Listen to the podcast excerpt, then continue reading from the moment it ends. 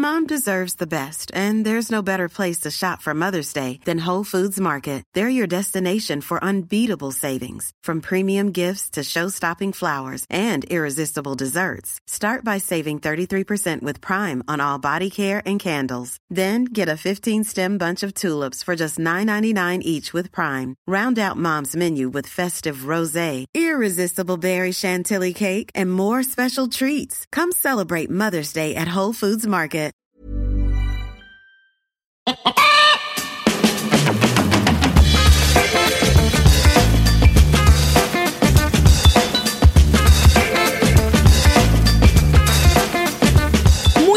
Humano, muy buenas persona que me escuches una semana más. Yo soy Tamara Pazos, divulgadora con formación en biología y neurociencia y esto es Un humano por persona.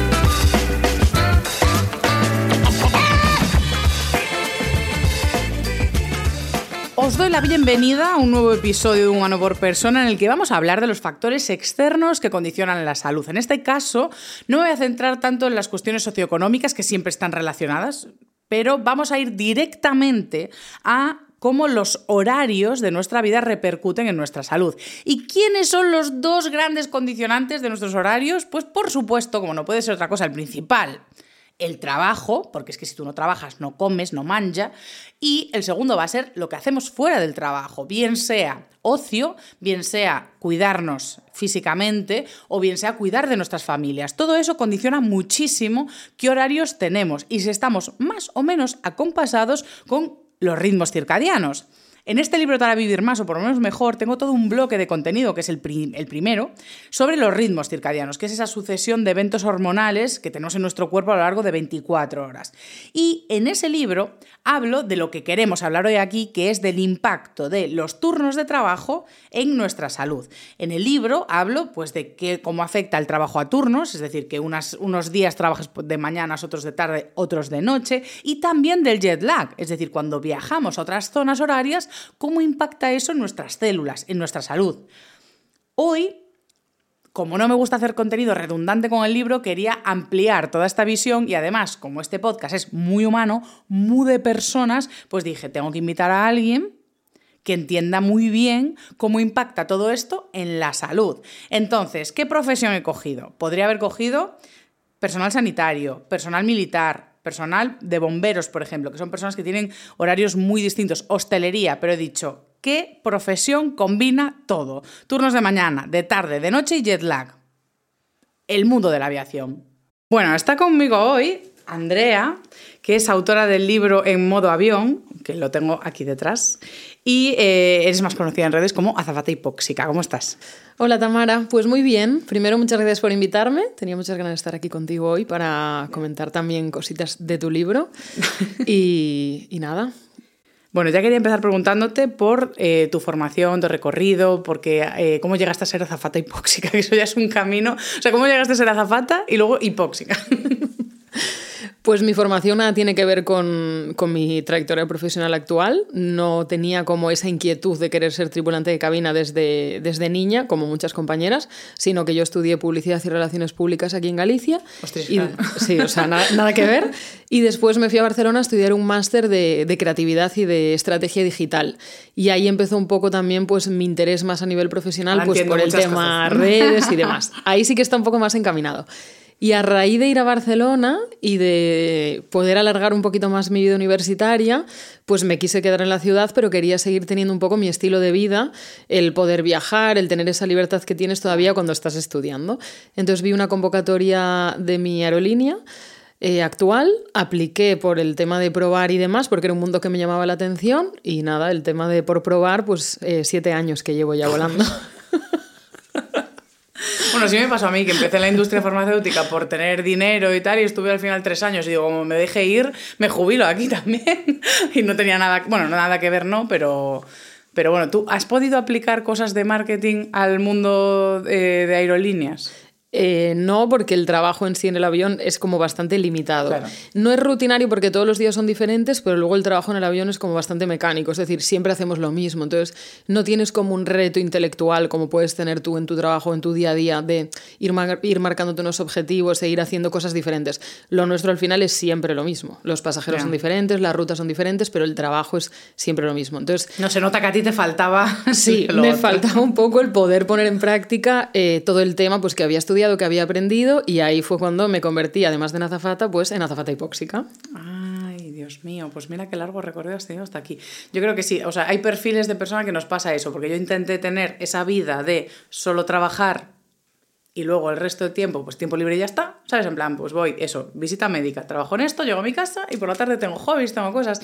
Y al nada estaba matriculada también la tesis y al nada tenía el Insta. ¿Sabes? Como no puedo estar solo con una cosa, sino que también me pasa como a ti, o sea que te entiendo bien. pues en el episodio de hoy, aprovechando que estás, eh, vamos a hablar de cómo ha evolucionado pues, las jornadas de trabajo, cómo han impactado en la salud. en el apartado de neurociencia vamos a decir cosas tristes. de estas que te ha encantado leer el libro, Andrea. y vamos a terminar con una sección ética, pues reflexionando un poco cómo podemos mejorar todo esto.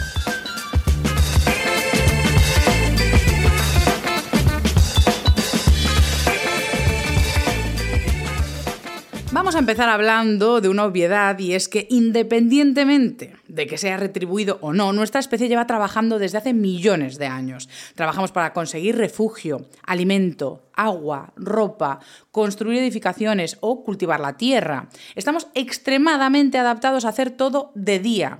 Y digo de día porque es con la luz, literalmente de noche es que no vemos. No vemos ni lo que estamos haciendo ni posibles depredadores que sí que nos ven a nosotros. Por todo esto, a lo largo de nuestra evolución, nuestras hormonas, fisiología y demás se han adaptado a todo esto en las horas de luz. Incluso cuando descubrimos el fuego y aprendemos a manipularlo, seguimos utilizando las horas de luz.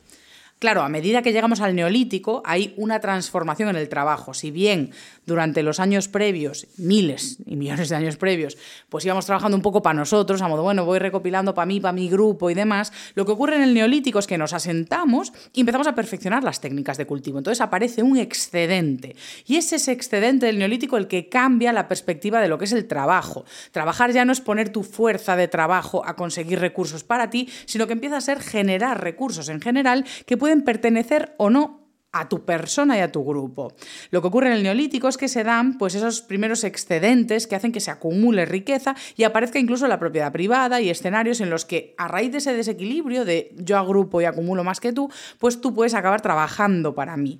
De hecho, si os interesa todo esto, no me voy a alargar porque tenéis un episodio que es el segundo de la primera temporada de Escuela de Pedantes en el que mi compañera y amiga Ana, que es historiadora, os cuenta eh, cómo apareció el trabajo asalariado.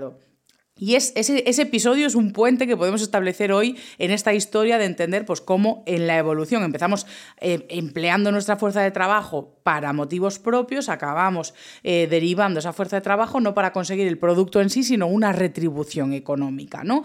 Todo eso lo tenéis en ese episodio, pero en definitiva lo que hemos visto a lo largo de la historia es que la técnica humana ha avanzado tanto que el pronóstico en muchos casos ha sido que no vamos a tener que trabajar, es decir, que ya tenemos máquinas que trabajan por nosotros, ya no tenemos que poner nuestra salud a disposición del trabajo.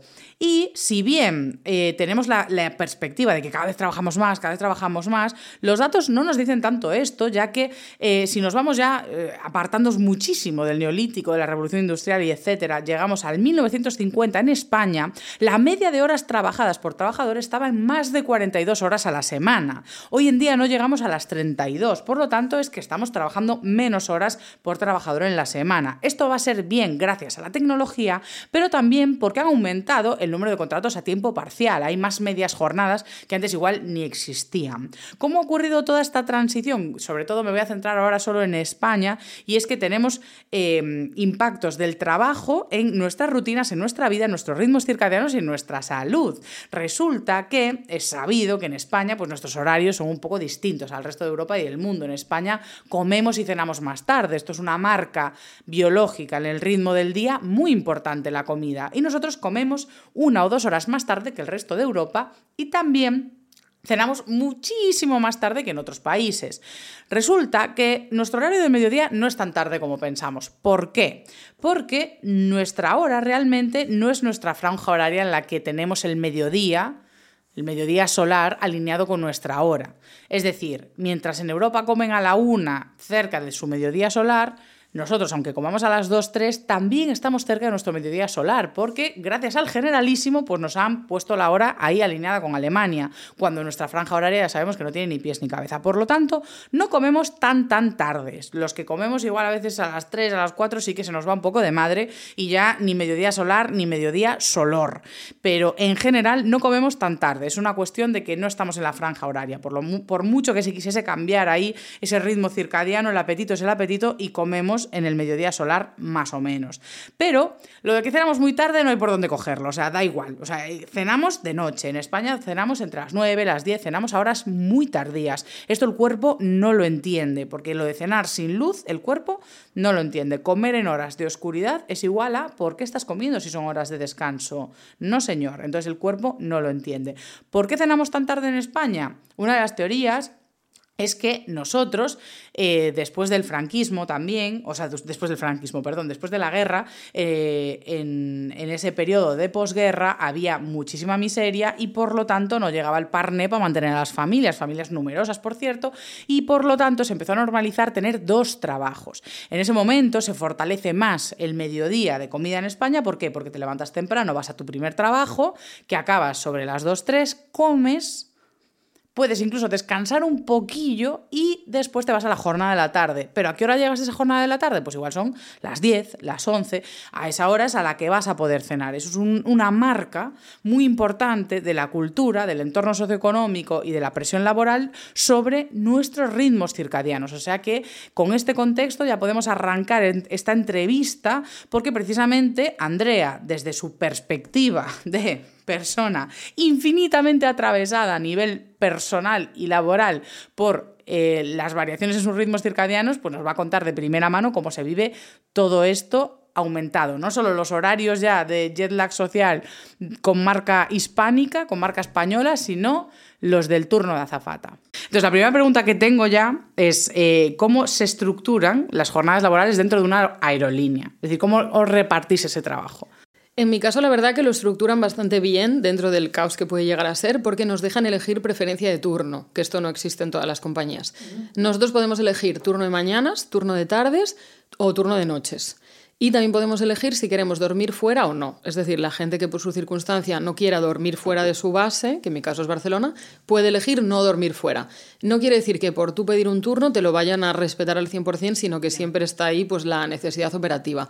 Yo pido tardes, soy tardía, incluso nocturna, no puedo con las mañanas, porque no son mañanas como estás pensando. Vuestra mañana es que es 4 de la mañana. Sí, 4 de la mañana. Entonces yo no puedo con este turno. Claro, o sea, ¿cuál sería el turno de mañana? Es que se considera tarde todo lo que se firme, es decir, todo lo que empieza a partir de las 10 de la mañana.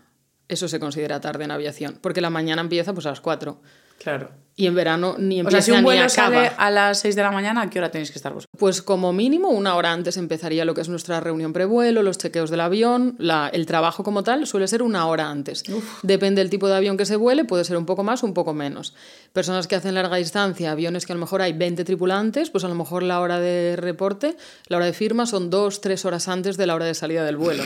Entonces, claro... Ríete tú el turno de mañana, claro. Los pobres pasajeros llegan eh, hechos polvo y que a veces pienso, en Barcelona, pobres, a lo mejor esta persona ha venido de Girona, imagínate ya el ya. Pero luego digo, bueno, y yo igual, que me he levantado. Es que decir, los aeropuertos no suelen estar en el centro de la ciudad para que llegues tranquila al trabajo. o sea, tenéis que llegar, pues eso, en transporte público o en coche, claro, claro.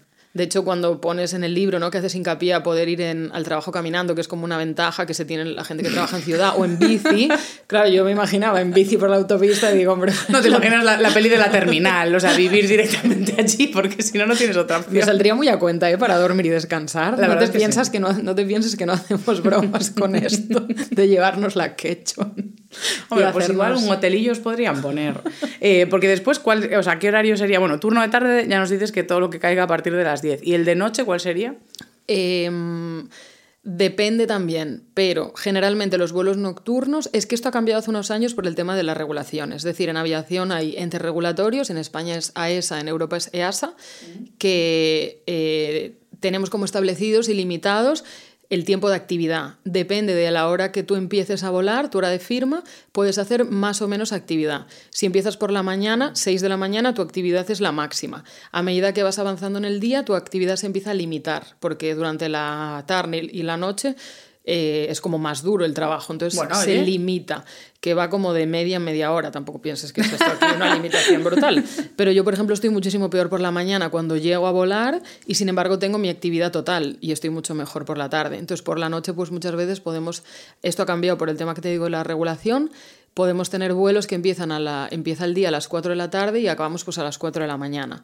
Antes del cambio como de ley, de las regulaciones que hay de, del descanso y de los vuelos nocturnos, yo cuando empecé a volar en 2016 hacíamos un montón de vuelos a Rusia que se firmaban a las 10 de la noche y llegabas a Barcelona a las 9.40 de la mañana. Entonces, como hacíamos ida y vuelta, estabas toda la noche en pie haciendo la ida y haciendo la vuelta. Entonces, claro, si tenías una semana entera haciendo estos vuelos, que yo lo he llegado a tener, es una paliza porque estás cinco días haciendo vuelos nocturnos. claro, en otras profesiones, yo por lo menos lo sé por policías, porque mi padre trabajaba de eso y cuando era de noche eran tres días y tres días, no, nunca era una semana entera de noche. Claro, lo nuestro no es tanto semanas de días como tal naturales, sino que va por, como por horas. Y luego el tema de, los descansos que tienes que tener obligatoriamente en base para poder volver a abarcar otra vez otro vuelo nocturno. Que ya te digo que esto ha cambiado porque hay como que adaptar un espacio en los aviones para poder descansar, que tiene que ser de X características, como ha cambiado la ley y las aerolíneas, al menos la nuestra, no podía hacer eh, que hubiera un espacio en el avión para descansar. no hay espacio para nada. Exacto. Lo que ha hecho ha sido pues cambiar esos vuelos de hora, de horario. Entonces empiezan siendo ah. diurnos y lo que se hace la vuelta y unas horas que son nocturnas, que eso por ejemplo se paga más, la nocturnidad. Ah, vale, eso también te lo iba a preguntar, porque me parecía, o sea, era la siguiente pregunta, de hecho, si se pagaba todo igual. No. Eh, bueno, tiene sentido. Lo único que se paga diferente es la nocturnidad. El resto es igual, de día que de tarde, que, que de noche, depende de las franjas que abarque. Joder, pero es que el de, el de día, entrando a las 4 de la mañana. Es que es nocturno, eso para mí también. Claro, ¿sabes? Pero, pero le llaman mañanas por llamarle de alguna manera. Que yo cuando llego al control de seguridad de madrugón y, le, y, me dice el señor o la señora que está en el control, buenos días, yo pienso para mí, mis adentros, buenas noches, te diría. No, y tú, y tú aún que estás en Barcelona y ahí pues igual a veces amanece a las cinco y media, seis, pero aquí, o sea, entre las cuatro es entrar en el medio de la oscuridad total. En medio tu fase REM, ¿sabes? o sea, no, eso no tiene sentido. No, para mí no tiene ninguno. Pero lo de las horas, por ejemplo, lo de elegir turno, en mi empresa creo que está muy bien porque lo suelen respetar. Yo pido tardes, me ponen tardes. Hay otras que tienen como una semana de tardes, la siguiente semana de mañanas, la siguiente de tardes, mañanas, y van rotando. Y luego hay otras que directamente tú no puedes elegir.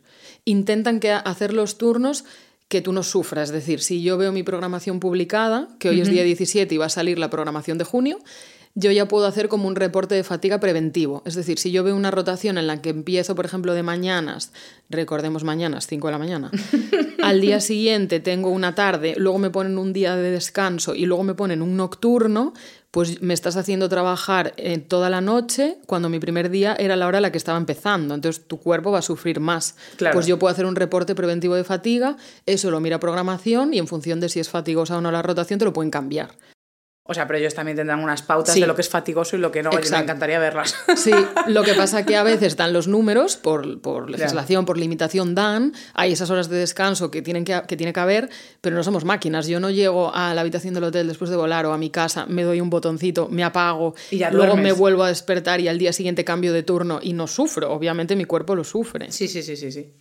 Es que, bueno, a ver, ya lo veremos en la siguiente sección, pero debería haber más espacio entre esos cambios tan agresivos. Pero bueno, lo, que, lo que os iba a preguntar yo, porque claro, decimos, se paga todo igual, obviamente pues estáis ahí para ganar dinero, no porque os guste llevar gente de un punto a otro. Entonces, claro, eh, se puede hacer como se hace a veces en el sector sanitario o en otros sitios o, en transportes, que coges varios turnos seguidos como para ganar más dinero o hacer más guardias. O sea, hay, eh, todo eso son prácticas que están reguladas o no, porque también empezaron con los médicos a modo, no podéis estar tantas horas despiertos y trabajar. Y encima un médico que tiene que estar alerta porque todo lo que pueda pasar pues atañe a la seguridad de una persona. En nuestro caso, como te digo, está todo limitado. Podemos hacer un número máximo de horas en siete días consecutivos, en 28, en 100, todo está limitado, ¿vale? Hasta el año, sí. Vale. Las horas de vuelo y también las horas de actividad, que son cosas diferentes. Es decir, desde que yo empiezo mi día hasta que lo acabo, a lo mejor he hecho cuatro horas de vuelo, pero he hecho siete de actividad, porque he tenido una escala de dos horas, más el reporte previo a mi vuelo. Entonces, lo dividimos siempre en actividad y en vuelo. ¿Os cuentan los transportes al aeropuerto como jornada laboral? No, es desde que empiezas. Desde que llego y firmo mi vuelo, desde que hago ese, esa reunión prevuelo con la tripulación, hasta que termino. Lo previo no, a no ser que tengas un accidente, que ahí sí te contaría Sí, como sí, un accidente. Exacto, como sí, pero no me contaría el rato que yo tardo en llegar al aeropuerto. Vale. Ellos establecen que tienes que tener una hora como máximo para presentarte desde tu casa al aeropuerto cuando tienes guardia. Una hora y cuarto, perdón, en Barcelona. Entonces, por narices, cuando estás de guardia, te tienes que quedar cerca del aeropuerto o vivir cerca del aeropuerto de por sí. Pero si tú quieres vivir en otra ciudad, tienes que saber que los días de guardia tienes que poder llegar en 75 minutos. Vale, tiene Eso sentido, sí. sí. Y no, no podemos acumular turnos. Hacemos los días que tenemos programados. Si quieres ganar más dinero, puedes cambiar un día libre por vuelos. Pero no lo hace mucha gente. O sea, pero yo al menos prefiero descansar. Yo soy de las que cambia vuelos por días libres. Claro. Luego cada uno tiene su circunstancia y hay gente que prefiere volar más si el bloque te da de horas y programación te acepta el cambio, que que te acepten un cambio es como un milagro, porque siempre hay, no, porque en el total de horas o la limitación de no sé cuántos, o no tienes las horas de descanso, o pasas de un día de mañanas a uno de tal, no tienes 12 horas de descanso en... va bueno, que para hacer un cambio tiene que venir el Espíritu Santo, ¿vale? A, a, darle al botoncito junto con el de programación. Así que no es tan fácil. Y no, no podemos hacer como los médicos que se solapan guardias, ganan mucho dinero porque les pagan eh, mejor las guardias, nosotros no. Pero no las cotizan, ¿eh? Ojo con esto. Ya. Eso, eso Sí, sí, que es un sí. sinsentido. Y, mm, y es que te iba a preguntar ahora por lo de los turnos, eh, justo porque me estaba acordando también, es que todo lo pongo en relación a lo que tenemos más familiarizado, que es el sector sanitario. Eh, las veces que se vuelan en festivos grandes, tipo Navidades, todo eso, ¿os lo pagan más también o no? No, es lo mismo volar en mi aerolínea el 25 de diciembre que el 25 de abril. Es indiferente, da igual, porque en aviación se trabaja igual que en el sector sanitario, igual que la policía, todos los días del año indistintamente. Sí, pero el sector sanitario sí que se paga más Sí, por y se pagan en bien, porque yo tengo una prima que trabaja aquí en Galicia que es enfermera, que está empezando y lo que quiere es ganar dinero y ella todas las navidades se pide trabajar esos días para ganar más. No, no, nosotros no Que tenemos las fiestas están sobrevaloradas, joder. Si en un día. Si un día sacas- me hago 400 euros que le den a la Navidad, ¿sabes? Ya La hacemos celebraré el yo. martes, joder. Hombre, esa es un poco nuestra mentalidad, pero porque no nos queda otra, por Ya. ejemplo. Pero no, no nos remuneran más. Claro, vuestro- pero entonces en vuestro caso, ¿cómo consigue? Bueno, te toca el turno y te tocó. Sí, te está. tocó. Nosotros sí que lo hacen de una manera que sea un poco justa. Como en España tenemos tres celebraciones principales, son la Navidad, la Nochevieja y los Reyes, que aquí tenemos los Reyes. Entonces lo que hacen es que sí o sí te toca una de las fiestas. Entonces te ponen un bloque de tres días libres y puedes disfrutar la Navidad, el fin de año o los Reyes. Y hay como un sistema de puntos y demás para que todo el mundo al menos tenga una fiesta. Lo que pasa que Reyes solo se celebra en España y tenemos muchos compañeros que son extranjeros Claro. que no les sirve de nada que les den libre el 5 y el 6 de enero o el, o el 7, Mm. porque en su país, pues en Italia o en Francia, no, no existe esta Pues celebración. que se lo coman ellos. Pero es como funciona. Joder, pero en ese caso que vayan ellos a trabajar ese día. Ya está, hombre. Después, una pregunta que tenía que creo que entiendo que la respuesta es no. O sea, ¿con antigüedad tú puedes ir cogiendo mejores turnos o les da igual? No, es lo mismo. Aquí, y también lo veo bien, ¿eh? que la persona que lleva un mes como el que lleva 10 años, en ese sentido, tú tienes esa preferencia puesta como en tu bueno, como en nuestra intranet, por así decirlo, en las solicitudes que hacemos de turno. Yo, por ejemplo, tengo tardes para todo el año. Entonces no tengo que estar todos los meses pensando, ay, tengo que pedirme eh, tardes. Y es igual de justo para todo el mundo, para el que empieza, para el que lleva tiempo, pero como siempre son ah, en función de las necesidades operativas. Tampoco sé si el programa que tenemos premia la antigüedad. Es decir, si yo me pido tardes y tú acabas de entrar y te pides tardes, Ya, claro. si hay un cupo, no sé si, va, si yo voy a tener preferencia sobre ti, Claro, pero que entiendo que no. lo imaginas a largo plazo, que yo por un lado sí que pienso que es justo que todos los empleados tengan las mismas condiciones y se acabó a modo, este es el trabajo que hay. Pero si quieres mantener ese trabajo a largo plazo, es como ninguna vez vas a poder tener, pues yo qué sé, eso, un vuelo, eh, pues yo me encargo del vuelo Coruña-Barcelona y da vuelta un par de veces por la mañana y yo por las tardes estoy en mi casa. Eso existe. Sí, existe. Puedes pedir vuelos concretos, eh, y, y, te los ponen o no. Es que siempre es depende, claro. pero hay gente que tengas hecho yo a modo, guau, esta persona lleva un montón en la compañía y es el que tiene ese vuelo, no se lo quita nadie. No, tienes que pujar, ¿vale? Es un sistema como de pujas, va por puntos y demás, pero tampoco sé cuáles son. No sé cómo. ¿eh?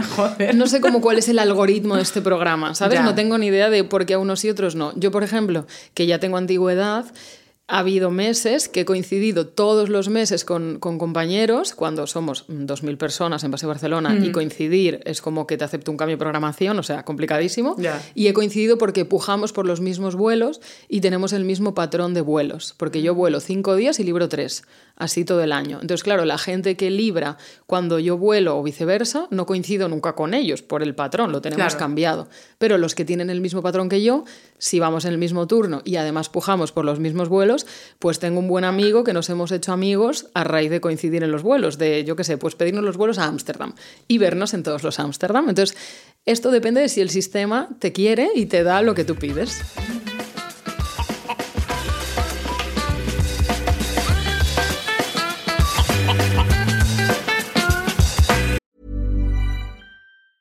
Mom deserves the best, and there's no better place to shop for Mother's Day than Whole Foods Market. They're your destination for unbeatable savings, from premium gifts to show-stopping flowers and irresistible desserts. Start by saving 33% with Prime on all body care and candles. Then get a 15-stem bunch of tulips for just $9.99 each with Prime. Round out Mom's menu with festive rosé, irresistible berry chantilly cake, and more special treats. Come celebrate Mother's Day at Whole Foods Market. When you're ready to pop the question, the last thing you want to do is second guess the ring. At Bluenile.com, you can design a one of a kind ring with the ease and convenience of shopping online. Choose your diamond and setting. When you find the one, you'll get it delivered right to your door. Go to Bluenile.com and use promo code LISTEN to get $50 off your purchase of $500 or more. That's code LISTEN at Bluenile.com for $50 off your purchase. Bluenile.com code LISTEN.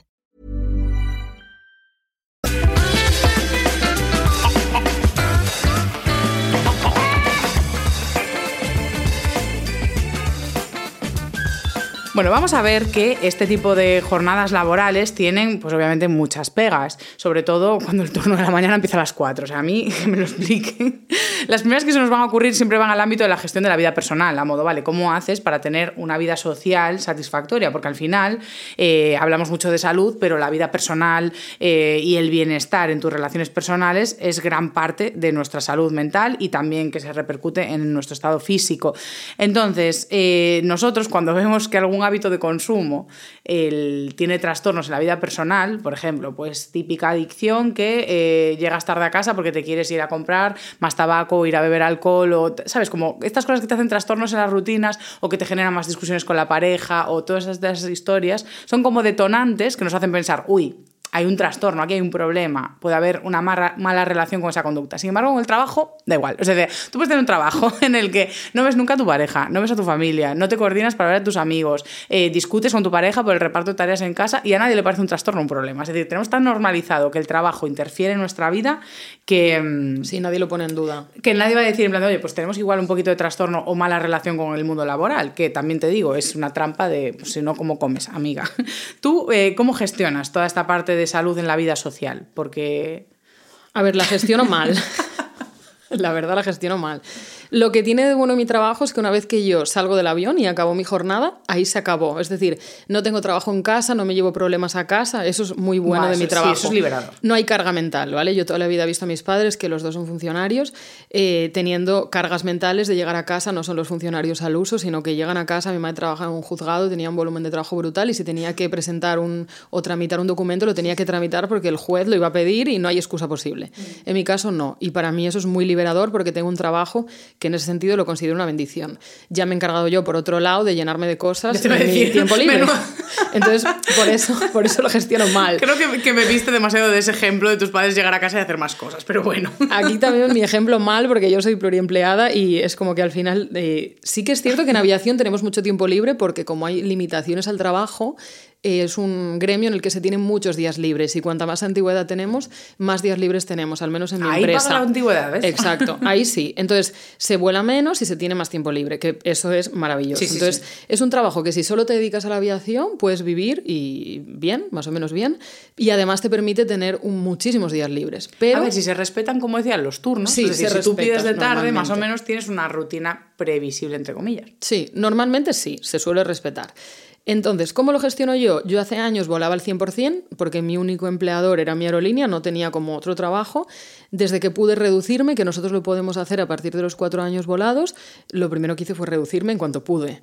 Entonces, yo no estoy trabajando ahora al 100%, que es algo también bueno de mi empresa, que no es una reducción de jornada por guarda legal, es decir, eh, lo que se contempla en todos los trabajos, que está regulado si tienes hijos menos de 12 años, si tienes personas a tu cargo, etc. En nuestro caso es voluntario porque sí, porque quieres descansar, porque quieres hacer otro trabajo, por lo que sea.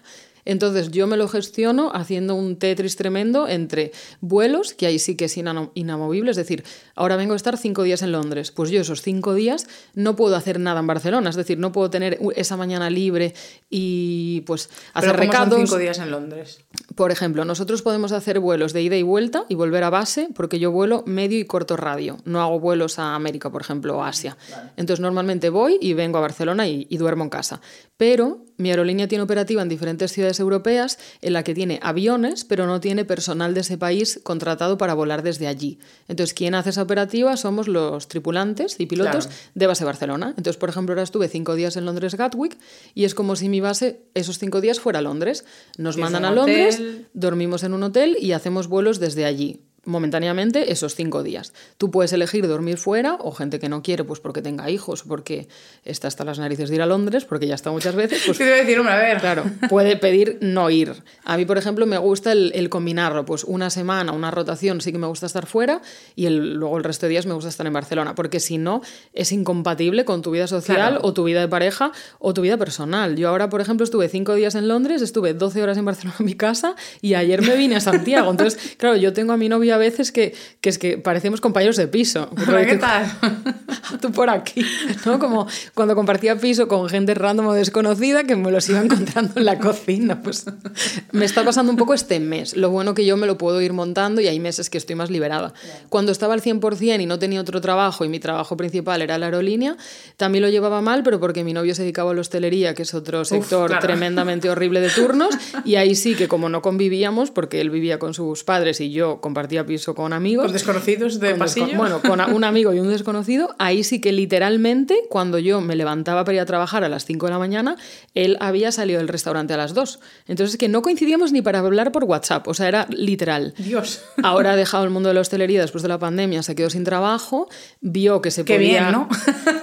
A, a ver, va a sonar muy mal lo que, lo que voy a decir, pero yo me sí. alegré, me alegré porque él se dio cuenta de, de la esclavitud en la que vivía y, y el ritmo de vida tan, tan terrible en el que estaba Tenía que haber venido él también, porque así ya tenemos todos los turnos Uf, no. chungos. La gente de Aire- aviación, es duro, hostelería. pero la gente de hostelería es terrible Sí, sí, sí, porque ellos no tienen una limitación al descanso o a la actividad como tengo yo. Yo tengo que tener 12 horas de descanso sí o sí. Él no, él podía salir a las 2 de la mañana. Bueno, es que la regulación ahí... Claro, y a las 8 de la mañana estar entrando otra vez a turno de mañana. Lo nuestro no. O sea que ahí, eh, vamos, mm, nada que ver. Claro, tú el- ahora no estás operando vuelos que te lleven demasiado lejos. Pero en algún momento de tu vida sí que has tenido de estos de ir a Latinoamérica o a áreas de... Todos han sido de ocio. Cuando he ido a otro continente o he pasado muchos usos hora- horarios ha sido por ocio. Pero te diré que tengo una compañera que es muy antigua en mi aerolínea, que antes hacía largas, volaba desde Madrid en otra aerolínea y operaba vuelos pues, al Caribe y demás. Y por circunstancias, pues porque fue madre y demás, cambió de aerolínea, de operativa y tal, y ahora pues es compañera mía. Y siempre que vuelo con ella me río un montón porque me dice, a ver Andrea, tú piensas que tú y yo estamos aquí, y es verdad, ¿eh? Y nos hacemos un vuelo al Cairo, ¿vale? Que lo hay, Barcelona-Cairo. Pero es que nosotros hacemos Barcelona-Cairo, Cairo-Barcelona. Es decir, volvemos a casa. Y nos hacemos como 11 horas, 12 a veces. Y podemos tener como una extensión para volver a base. O sea, luego hay como también triquiñuelas y demás. Vale, un Barcelona-Santiago de Chile son 12 horas o 12 horas y pico. O quizás 13, más o menos. Pero al final yo estoy haciendo un Barcelona-Cairo, Cairo-Barcelona y volver a casa. Pero en mi cuerpo he estado trabajando esas 12 horas, más la hora previa que tardó en llegar, más lo que tardó luego en volver, son jornadas pues muy largas. Y entonces esta compañera mía me dice, yo cuando hacía largas tenía menos jet lag y eso que me iba al Caribe que el que tengo ahora estando aquí. Entonces nosotros no tenemos jet lag de cambiar de usos horarios, pero tenemos un jet lag tremendo porque es que igual estamos toda, pues eso, la mitad de la noche en pie o trabajando un montón de horas y al final hacemos vuelos cortos. Eh, experimentáis los dos, el jet lag físico de estar en una franja o uso horario distinto al natural tuyo y el jet lag social y laboral, en vuestro caso. Sí, de todos. Y cuando hacemos vuelos así largos, los pasajeros nos preguntan, ay, ¿y ahora os quedáis? Pues eh, Cairo, Beirut, el Amán, ¿qué hacemos ahora? ¿no? Ellos piensan que ya nos quedamos ahí. Es como, no, no, ahora volvemos. ¿Volvéis? Y nosotros, sí, sí. es como, ¿pero a qué hora habéis empezado? yo, uy. Digo, no lo quieres saber. Y digo, ¿qué día soy? las internal jokes. Qué terror. Eh, yo quiero, quiero traer más terror contando un poco los impactos del jet lag, que sí que los tengo más desarrollados en el libro, en el capítulo de los ritmos circadianos. Pues que sí que es cierto que hay una cosa que a mí, eh, bueno, claro, desde mi campo de la divulgación siempre me raya, que no vemos los impactos de todo eso en la salud. Porque tú cuando, eh, por ejemplo, pues te quemas con el sol o te empiezan a salir pecas, tal, pues es, tan fácil de ver de, ah, me tengo que echar protector solar. A mí me salió mi primera mancha de, de revieja ya. O sea, tengo 31 años, flipas, ¿ves esto? O sea, en unos años que tengo aquí unas manchas en la manita que digo, vale, pues yo ya veo que estoy teniendo un daño solar, entonces tengo que concienciarme con echarme el protector 50 a las manos. O no, o asumir la vejez. Y en el cerebro, lo que pasa en el cerebro, en el resto de nuestro cuerpo, cuando no descansamos bien, como no lo vemos, no parece tan grave. Podemos notar cansancio, pues que a veces asociamos, ah, estoy cansada a estoy irascible o igual es que me pasó algo o estoy estresada. Es decir, nos cuesta saber por qué tenemos ciertas sensaciones desagradables o tenemos un cansancio extra. Entonces, claro, todo esto del jet lag social, de la vida laboral, de turnos cambiados, para el cuerpo es un súper impacto. Entonces traigo aquí una breve explicación científica de por qué es un estrés que eh, entres a trabajar a las 4 de la mañana o que tengáis turnos de noche tan largos. Eh, al ser una especie de diurna, nosotros tenemos como relojes en el cuerpo que van marcando los ritmos de producción hormonal. Eh, como el cuerpo está habituado a que el día tenga 24 horas, 16 de luz más o menos, pues en esas horas sabe, ah, primera hora voy a producir esta hormona para que te levantes. Luego esta... Muy bien. Eh, después otra para que hagas bien la digestión, luego otra para que estés más espabilado. Entonces, el cuerpo, como tiene esos relojes, puede ir haciendo lo que digo yo que es patch cooking, es decir, lo prepara de antemano para que cuando vas a hacer esa cosa ya está todo preparado. Entonces, para eso hay relojes que funcionan a nivel ADN, a modo a esta hora voy a expresar estas regiones del material genético, estas regiones de instrucciones. Entonces, a estas horas fabrico estas proteínas en las células.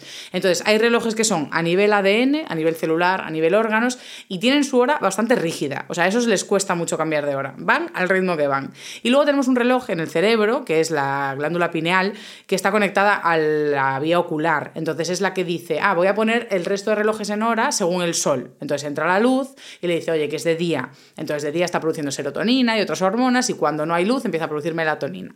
Ese es el reloj que ayuda al resto de relojes a decirles, oye, vais bien, vais bien. En el momento. En nuestro está pasado de rosca. Es que te, voy a decir, los vuestros es como, ¿qué? Por eso digo, lo de viajes al Cairo, vuelves aquí, ¿no? Es, o sea, es como que le estáis dando una información al cerebro que dice, a ver, Andrea, que cuándo vas a cenar. o sea, que si vienes a cenar, ya va a empezar. Entonces, claro, todo eso, el problema de eso es que son relojes que trabajan a nivel celular.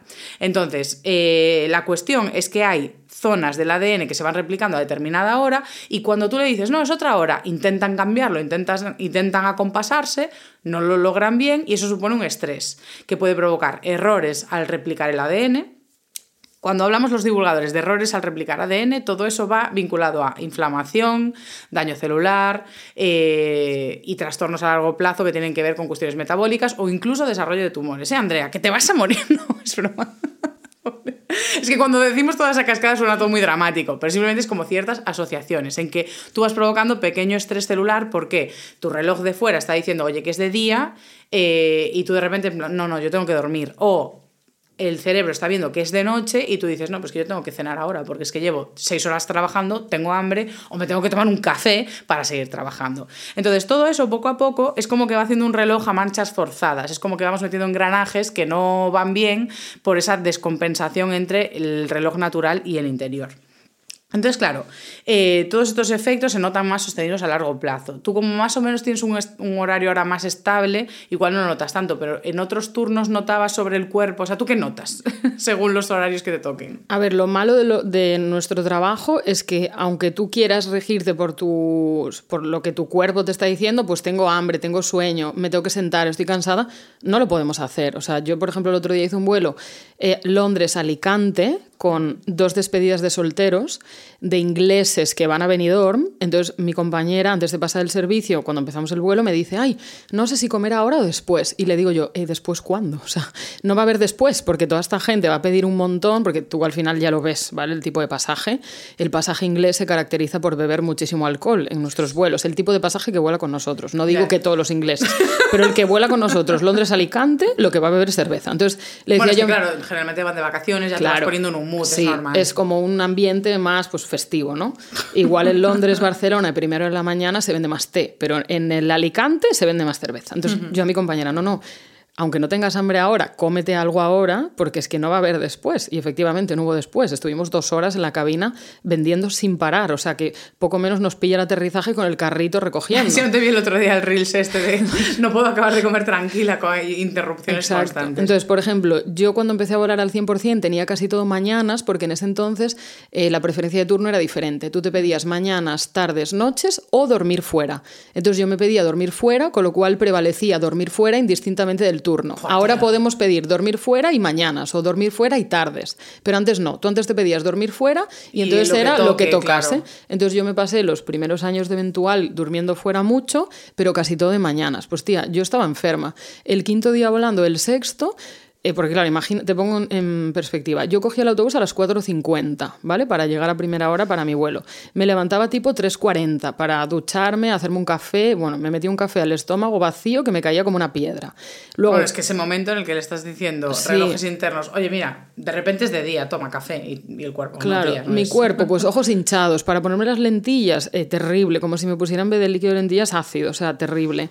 Ya vas de mal humor, te sientes mal, yo entre el sueño, el cansancio, entonces eso acumulado es que es terrible, porque luego yo no llegaba y estaba devastada, que hay gente que llega después de volar eh, 12 horas de madrugón y llega a las 6 de la tarde a casa y tiene hijos y sigue su vida y va al gimnasio. Yo llegaba, tía, y cuando a veces me llamaba mi novio por teléfono y decía, es que no tengo ganas ni de hablar, no puedo decir ni una frase con sentido porque es que llevo tantas horas despierta, no he dormido y yo quería seguir teniendo vida que yo los, los primeros contratos, o sea, con decirte que creo que ahora llevo dos tallas más de uniformidad, porque los primeros contratos yo solo hacía que adelgazar porque llevaba un ritmo. claro. Yo quería llegar a casa y seguir haciendo cosas, porque encima pues tenía 24 25 años, aprovechar Barcelona, ir a la playa, salir. Sí, es que Barcelona tenéis un montón de planes culturales. Y era teatro, terrible. monólogos. O sea, yo leyendo tu libro digo, menos mal que me he reducido, porque ya es un trabajo de por sí bastante perjudicial, pero yo encima que le quería sacar partido a todo, le quitaba tantas horas al sueño porque era un zombie.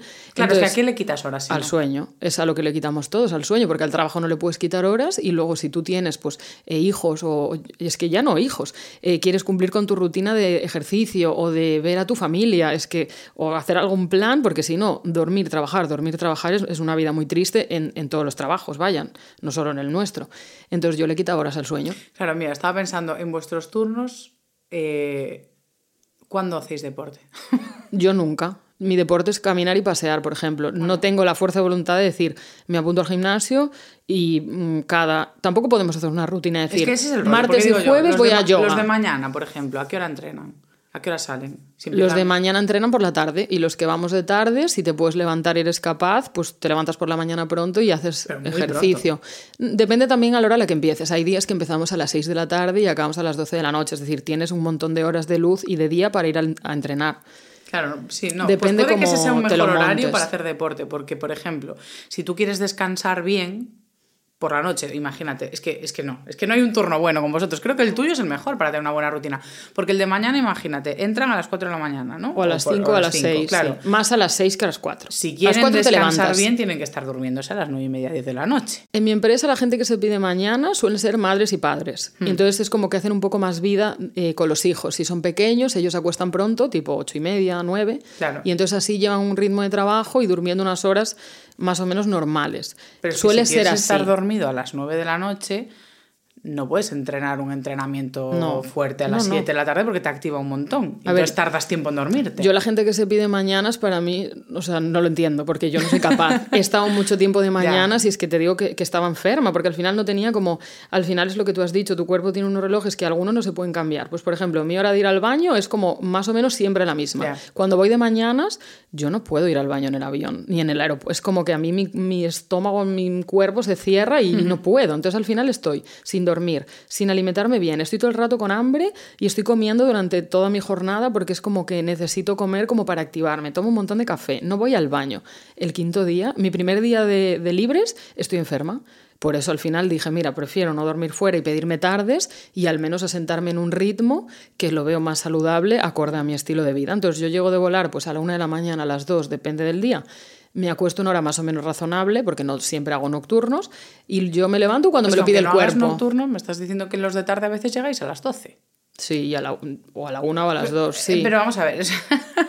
eh, Entonces, ¿cómo te levantas con tiempo para entrenar antes de ir a trabajar? Claro, Hacer yo- la compra, tener la casa limpia, tenerlo todo. O sea, Yo me pongo el despertador, por ejemplo, lo tengo toda la semana cuando vuelo a las nueve y cuarto, independientemente de la hora a la que llegue. Si hay un día que me suena y estoy devastada, pues lo pospongo y sigo durmiendo, aunque el sueño no se recupere, que eso lo he aprendido con tu último vídeo. Pero intento que al menos mi cuerpo, cuando me levante, tenga esa energía y no de esto que abres los ojos y parece que te están... o no, lo que haces muy bien es en repetir un mismo despertador para dar al cuerpo esa previsibilidad. Eso está muy bien porque así se acostumbra a, oye, pues Andrea se levanta todos los días más o menos sobre las 9, entonces le voy a ir produciendo estas hormonas hasta ahora. Y, pero claro, los horarios de comidas, por ejemplo, que también es importante para el cuerpo, saber predecir no qué vas a comer, aunque también le gusta, sino cuándo vas a comer, eso se lo puedes dar tú en tu trabajo. A mí, por ejemplo, me da ansiedad cuando voy a trabajar y son vuelos cortitos porque no sé cuándo voy a poder comer. Es decir, nosotros en el avión tenemos que tener garantizado un tiempo, que generalmente como que lo consensuamos entre todos para que todos tengamos tiempo para comer, tenemos que tener un tiempo garantizado para comer. Pero en mi jornada laboral no hay un descanso determinado como hay en una oficina o en otro trabajo, Claro. tipo de una a dos es la pausa para comer o media hora o lo que sea, ¿no?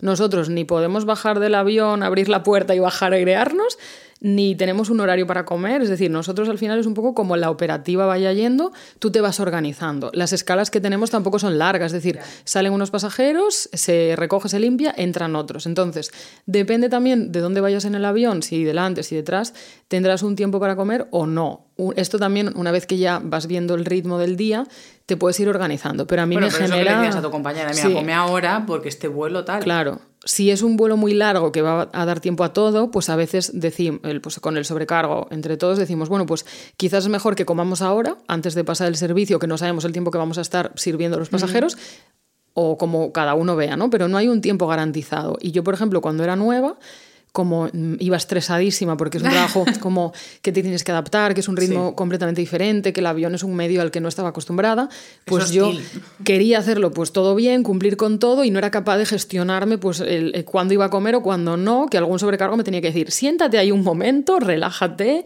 cómete ni que sea un yogur, un plátano, que vas por el avión acelerada, te va a dar algo, eh, siéntate y haz el favor de comer. Y entonces por eso en ese entonces adelgacé un montón, porque es que no comía, porque estaba entre nerviosa, ansiosa, que no sabía si me iba a dar tiempo. Entonces nosotros en el avión comemos cuando podemos, cuando la operativa te lo permite, comemos, que no comemos, engullimos la mitad de las veces, a veces de pie, o sea, Ya. como nos cuadre. Es que justo el otro día eh, lo incluí en las preguntas porque eh, iba en un vuelo que, como no lo pagué yo, que lo pagó la editorial, me pusieron un buen asiento delante. Claro, lo veías todo. y, y los estaba viendo comer. Y punto uno, la primera pregunta que me venía para ti, Andrea, era: ¿tenéis que comer de lo del avión? Porque estaban comiendo todos cosas del avión. Eh, nos cargan comida del avión eh, todos los días en función de cuánto rato vayamos a estar ahí. El otro día hizo un Londres-Tenerife Sur, que fueron cuatro horas ida, cuatro horas veinte vuelta, y nos tocaba cena, perdón, comida, cena y refrigerio nocturno. Refrigerio nocturno es a partir de las 12 de la noche, es decir, menos el desayuno, todas las comidas nos tocaban en el avión y el desayuno casi porque empezábamos a volar bastante pronto. O sea, terrible, porque yo cuando ya son tantas comidas ya me agobio. Entonces, como yo cuando estoy en Londres estoy en un hotel, pues no me queda otra o que haberme comprado comida en, por ejemplo, en la terminal hay un supermercado o haberme la traído de España o si no, tengo que comer en el avión, la Claro. comida del avión. Entonces ahí, pues yo me como la comida del avión. Si es el día a día desde Barcelona, yo me llevo siempre o casi siempre que puedo mi comida. Entonces depende, es una opción personal. Si quieres comer del avión, del avión, si quieres traerte tu comida, mejor.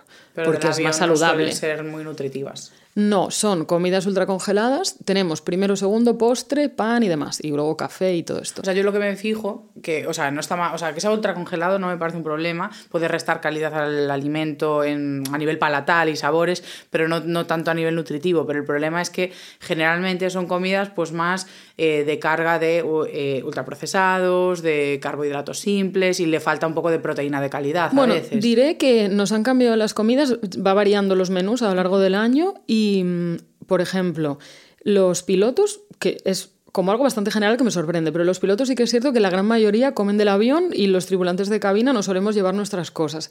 Claro, los pilotos están dentro de la cabina de vuelo, somos nosotros quienes calentamos sus comidas, les pasamos la comida, etc. Y ellos suelen comer más del avión que nosotros. Y las comidas que hay son bastante variadas, ¿eh? Y ahora han, han añadido, por ejemplo, opciones vegetarianas. pues sí, no se está in- intentando hacer Es como... que también los vuelos que he cogido, perdón, son nacionales más cortos, entonces tampoco me salía como súper menú Claro. de, de platos, platos. Son comidas aparte de las de los pasajeros, o sea, no tienen nada que ver, son comidas eh, para nosotros nada más, pero sí que hay bastantes opciones. A ver, igual no es la comida, pues eso, más nutritiva, Bueno, pero no, bueno, pero si os hay variedad. Hay variedad y para un día dos en mi caso pues tampoco está mal. Sí que comer eso todos los días pues no porque son comidas con muchos aditivos, con mucha sal, pero bueno, no sería una dieta idónea comer todos los días del avión, pero tenemos la opción. No sé, me, me- me- parece difícil. O sea, es como vamos a tratar de dibujar una buena rutina para una persona que trabaja en aviación y parece complicado, porque no, me- no veo muy bien cómo cuadrar el deporte. Ya lo de no poder, que el cuerpo no pueda predecir muy bien cuándo vas a comer es otro estresor, puede ser más o menos Sí. grande, pero es un poco estresante. ¿Sabes sí. los memes o comer estos tranquila. de, claro, de, no, no, o sea, no me pasa nada, es que tengo hambre, ¿no? Que es como que ya te pones irascible, estás bueno, como... eso a mí me pasa un montón. Intentas, claro, cuando tienes que pasar el servicio y sabes que después de pasar el servicio vas a comer, pero después del servicio tienes que pasar la basura, luego la venta a bordo, a lo mejor ya quedan 20 minutos, ya hay que preparar la cabina. Es decir, tú ya vas viendo que se te limita el tiempo, entonces también a veces intentas darte prisa. Y tampoco puede ser, porque al final tú tienes que hacer, sí, evidentemente, sí, tu servicio y tu trabajo, pues con calma, atender a la gente, ¿no? Ser educado y demás. Pero es que muchas veces vamos con todas las prisas porque los vuelos son más cortitos, o de repente recortan, o ponen la señal de cinturones porque hay turbulencia, entonces recoge, luego vuelve a salir. O sea que no tenemos ese momento de decir, bueno, después de esto voy a comer. Es que nun- nunca sabes cuándo va a llegar ese momento. Bueno, o sea, es que de verdad no sé. Pues a mí me da no- como No, podría empezar a explicar, es que todo, Sí. o sea, el, el cómo el cuerpo recibe la comida bajo esa situación de estrés, interrupciones, eh, comer de cualquier forma, comer rápido. O sea, todo eso para las señales de hambre y saciedad y todo eso no es lo mejor. No, es terrible. Porque en el libro cuentas además que nuestro cerebro necesita como unos 20 minutos ¿no? para que el estómago sienta que está saciado. Claro. Y comer lento para que todo el proceso vaya como Masticar bien para esos 20 favorecer una buena minutos. digestión. Exacto.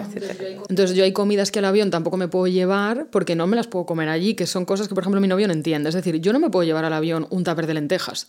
Primero, porque tengo que comer en un tupper que va a estar calentísimo porque todo eso lo calentamos en un horno. Sí. Entonces todo el recipiente va a estar hirviendo. Entonces comemos con una bandeja.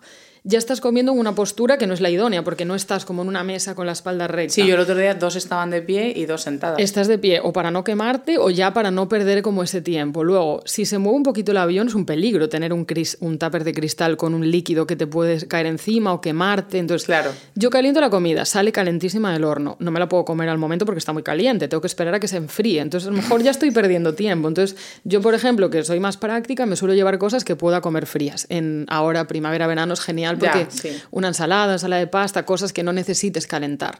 Pero luego hay una logística de comida como tal que yo no puedo llevarme al avión. No sé, mi novio, por ejemplo, que antes era cocinero y ahora cocina en casa, que es maravilloso eso. Hace y el que te lleves las lentejas, Claro. que las hice con todo el cariño. Hace alitas de pollo, por decirte una cosa. Yo no puedo estar en el avión comiendo alitas de pollo con un cuchillo y tenedor o con las manos. Entonces, al final también yo siento, esto no será todo el mundo, pero yo siento que también estoy limitada en qué como, cómo lo llevo o cómo me llevo el tupper ya preparado para que lo que coma sea sencillo y sobre todo seguro para mí, que no es me que queme. lo que veo más cómodo es el formato sándwich, pero Sí, o y tiramos pero es mucho que- de esto también y al final tampoco es lo más saludable para todos los días.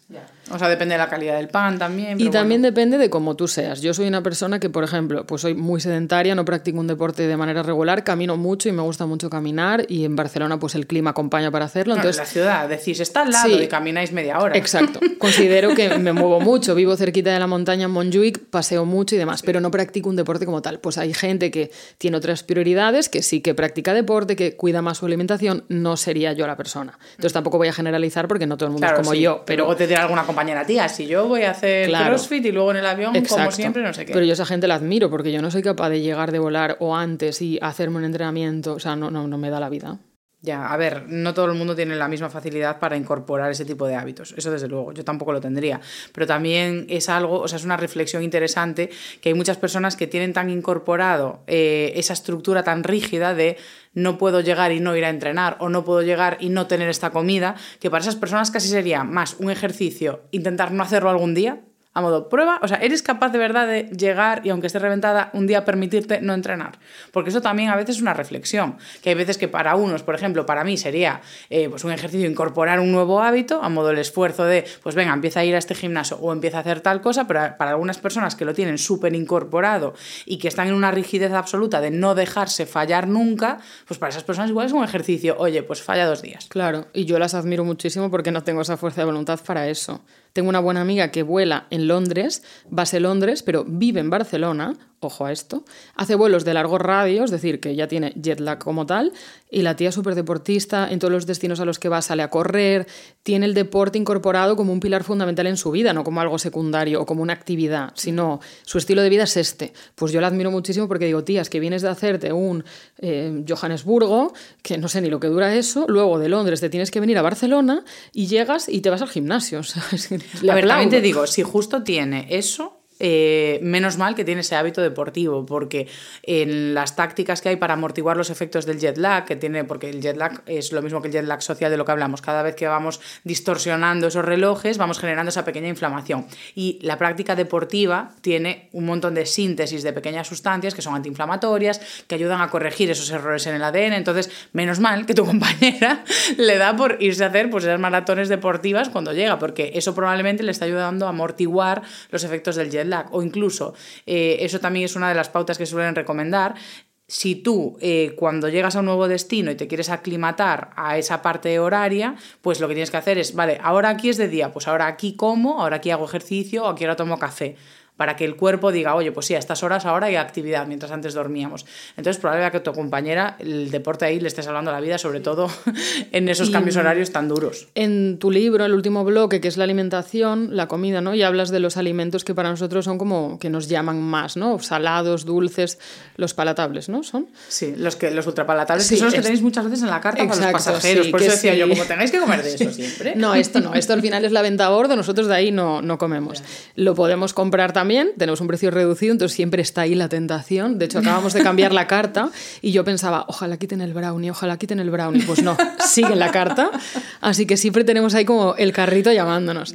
Pues esta amiga, que es muy deportista, además también ha estudiado, bueno, ha hecho un, un ciclo de... es dietista y ella hace muchos vídeos también hablando de cuando estás fuera, pues cómo puedes mantener tu estilo de vida saludable, ¿no? Entonces hace pues vídeos tipo, voy al supermercado en, siguiendo el ejemplo, Johannesburgo. Tía, yo voy al supermercado estando fuera, eh, muerta de hambre, muerta de sueño, y me, me voy, pues que sí, al brownie, que Las sí, tal. así. Vale, a lo mejor me cojo un plátano por eso de compensar, pero ella es capaz de hacer ese ejercicio y decir, no, pues yo estoy aquí, eh, voy a comer, pues lo mismo, o intentaré comer como comería en mi casa. Entonces, que si la ensalada, que si tal, que si cual. Pues yo tampoco tengo esa fuerza de voluntad para eso y otros de mis compañeros sí, porque he estado cinco días en Londres, hemos ido juntos a comprar, hemos ido juntos a comer y yo soy una persona de por sí que ya tiendo como a los excesos porque estoy fuera, he trabajado mucho y me lo merezco. O sea, Claro. recompensa Sí, sí, total. Sí, sí, como que haces esa asociación. A ver, realmente esto que te pasa a ti en tu trabajo ya no es inherente a, a los horarios, Claro, sino no. que es algo que nos pasa a todas. Es decir, hay personas que tenemos más tendencia o que sucumbimos más a todos los estreses de pues eh, falta de sueño, cambios de horarios o al, pues iba a decir el vicio, pero tampoco es eso, pero al acostumbrarnos a la recompensa de ciertos alimentos y la necesitamos más en el día a día que otras personas que dicen, plan, pues mira, no, no, no tengo ese, ese efecto tan grande y puedo mantener mi objetivo en el largo plazo en alimentarme mejor, en practicar deporte. Entonces yo creo que hay gente que sí que tiene como una facilidad más grande o es menos vulnerable a esto. Y aún encima, yo creo que también nos afecta un poco lo de trabajar en redes sociales. Las redes sociales es un mundo de inmediatez, de recompensa inmediata, de venga, pues eh, validación, aceptación, gustirrinín de likes. Entonces, claro, extrapolamos eso, yo lo noto. Cuanto más estoy en redes sociales, más series consumo, más pantalla consumo, peor como, más estoy jodida yo, ¿eh? Claro, entonces en plan de, es que no hay por dónde cogerte, tío. Cuando no estás volando, estás en redes sociales. Terrible. Y luego quieres llegar a un destino y decir, ah, pues si voy a ir al gimnasio voy a comer. No, tía, te vas a quedar viendo series. Encima, ¿sabes lo que hago? Cada vez que voy a dormir fuera con la aerolínea, pues ahora Eres barbillonqui también. Me llevo las zapatillas de deporte y los leggings en la maleta, porque en todos los hoteles a los que vamos hay gimnasio. Y, y, yo me autoengaño a mí mismo, en plan, Andrea, no vas al gimnasio en Barcelona, vas a ir en Londres, ¿sabes? Que tienes... Yo también hacía eso. Y entonces yo voy a... mis adidas de gimnasio... Están limpísimas. Han viajado más que la media, yo creo, de, un español, te lo digo en serio. Han estado conmigo en todos lados, eso sí, las he sacado de la maleta igual para ir a desayunar y volver. Muy bien, muy bien. Si lo ves que yo también hacía eso, cuando trabajaba en la otra empresa, que teníamos reuniones en Madrid, también íbamos a un hotel, entonces ya me imaginaba mi rutina de persona cosmopolita que va con su maletilla y llega y ay, antes del desayuno brunch yo me bajo un rato la cinta, luego... Nunca, pero nunca. Pues como yo. Nunca he ido. O sea, no es que no nunca. De hecho, dejé de llevar eso. Yo aún no me he rendido, pero lo sigo llevando. no sé qué admiro más. O sea, no sé si prefiero que, que, asumas que no vas a hacer eso o que sigas intentándolo. No, venga, sigue intentándolo. Lo intentaré. Te puedes poner un reto a modo el próximo vuelo que tengas, sacar tu, al menos un selfie. En ah, de hecho, es que leyendo tu libro, yo decía, madre mía, Andrea, ¿cuántos hábitos tienes que incorporar para hacer tu vida, pues eso, un poco mejor, ¿no? Igual no para vivir más, pero para vivir mejor el tema de contabilizar los pasos, las aplicaciones, ¿no? Que van un poco monitorizando tu recorrido durante el día, ¿no?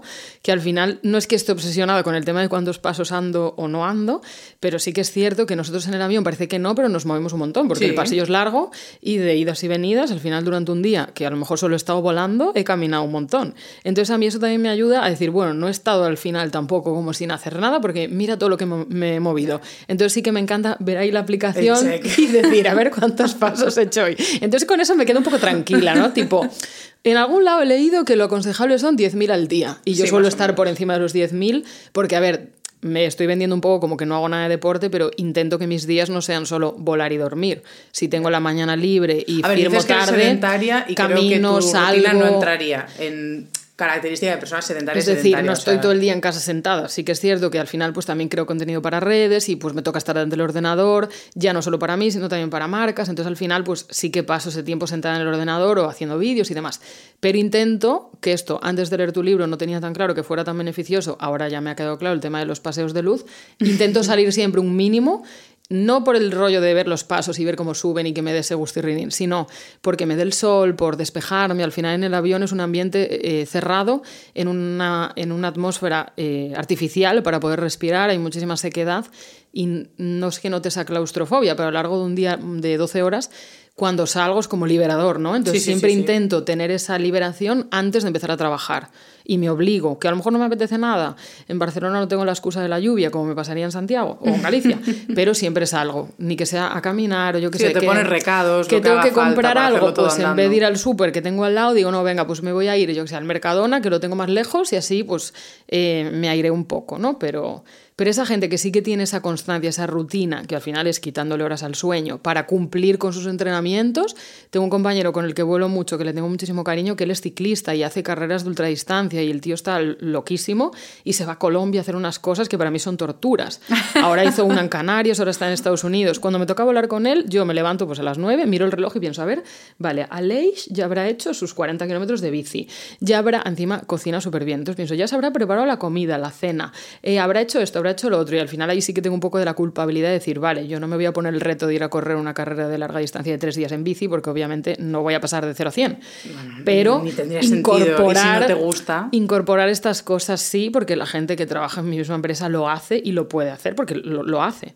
Entonces sí que es cierto que yo intento al menos pues darme paseos o pues ir a la playa, caminar y un poco el tema de los pasos, pues un poco mi, recompensa de, sí, de Yo sí que eso, no recomiendo estar mirando los números porque es que a veces llega llegamos al, al- al trastorno ya de decir, en plan de, ay, eh, di, es que esto es, es que hay momentos muy tontos, de di 9.900, pues voy a dar 100 pasos antes de meterme en cama para asegurarme de que...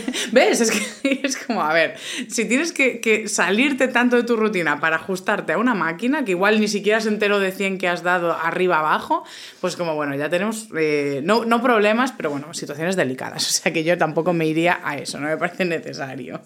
Eh, la última pregunta que tengo en este seccio- esta sección de neurociencia es, además de esos trucos de jet lag que se me puede ocurrir como pues practicar un poco de deporte y demás, eh, ¿qué hacéis eh, o qué hacen, qué trucos conoces de compañeras que trabajan con el turnos de jet lag? Y pregunta mm, directa, ¿se usa medicación? Yo en mi caso nunca he tomado porque no me hace falta por el tema de los, eh, del jet lag como tal, por los usos horarios, pero tampoco me ha hecho falta. Yo creo que también esto se acentuará con la edad. A medida que sigas teniendo este ritmo de vida, ¿no? Más y más años, al final tu cerebro te, te irá pasando más factura. Yo ahora de momento duermo bien y sí que es cierto que a lo mejor me cuesta un poco más conciliar el sueño cuando llego a las 3 de la mañana, pero igualmente duermo. No estoy como desvelada y que se me cambia como el sueño. Ya si tengo mis tardes, yo ya con eso voy tirando, sí, feliz. El día que tengo una mañana ya estoy estres... Cuando hoy que me sale la programación, lo primero que hago ya no es ver con quién vuelo, a dónde voy, no, yo es mirar las horas. Como veo un madrugón, bueno, primero lo cambio, lo intento cambiar, pero si no me lo cambian es que ya estoy la semana de antes somatizando mi cuerpo lo mal que voy a estar ese día. Bueno, ahí, como me dijo mi psicóloga en su día, hay que poner el muro de las 12. Es decir, tú no te puedes preocupar de cosas que sean más allá de las 12 de ese día. Entonces, tú no te puedes preocupar por lo que va a pasar de aquí a una semana. La Andrea del futuro, cuando ve la programación... una- es- la Andrea del futuro es la que se levanta ese día. Sí, O sea, tú no te preocupes por eso porque no vas a arreglar nada. Horrible. Ahí cuando voy de camino de madrugón digo, de verdad me merece la pena este trabajo. Voy como en, en un trance de decir, madre mía. Y yo que voy en bus, empiezo a ver subir compañeros de otras aerolíneas o de la mía y pienso, bueno, ellos están igual que yo, ¿no? Como al final mal de muchos, consuelo de todos. Luego se me pasa porque el trabajo al final pues tiene muchas cosas buenas, pero el momento que te suena la alarma a las 3 de la mañana, telita. Te voy, te voy a preguntar ahora, en la sección final de ética, por esas, por esas cosas buenas. Para irnos, si quieres, con un buen sabor de boca.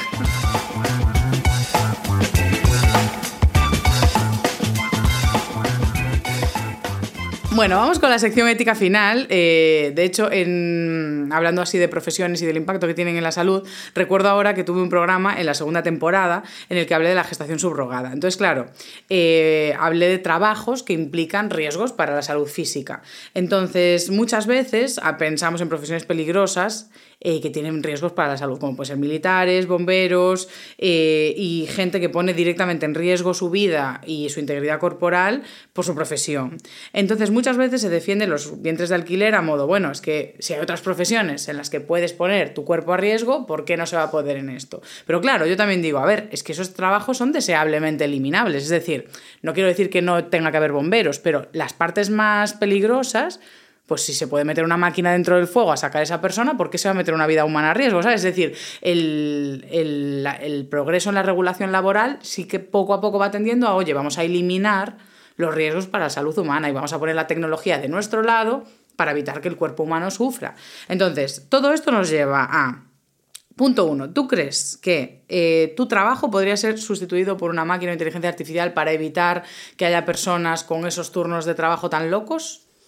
A ver, yo creo que no, porque al final eh, nosotros en el avión estamos ahí por la seguridad, es nuestra misión principal, estamos preparados Es que a veces por parece si- que no. por si pasa que la algo, gente ¿no? no. Como nunca pasa nada. Exacto, entonces yo, por ejemplo, que además también doy clase en una escuela de tripulantes en Barcelona, cuando inicio, ¿no? Como la primera clase que conozco a los chicos, les pregunto a todos que, piensan que, que por qué están los tripulantes en, en el avión, ¿no? Y todos ya que van más encaminados, pues te dicen que por la seguridad. Puede ser que en tus 25 años de trayectoria como tripulante nunca tengas que apagar un fuego, tener un aterrizaje de emergencia, tener una evacuación o que a un pasajero le pase algo.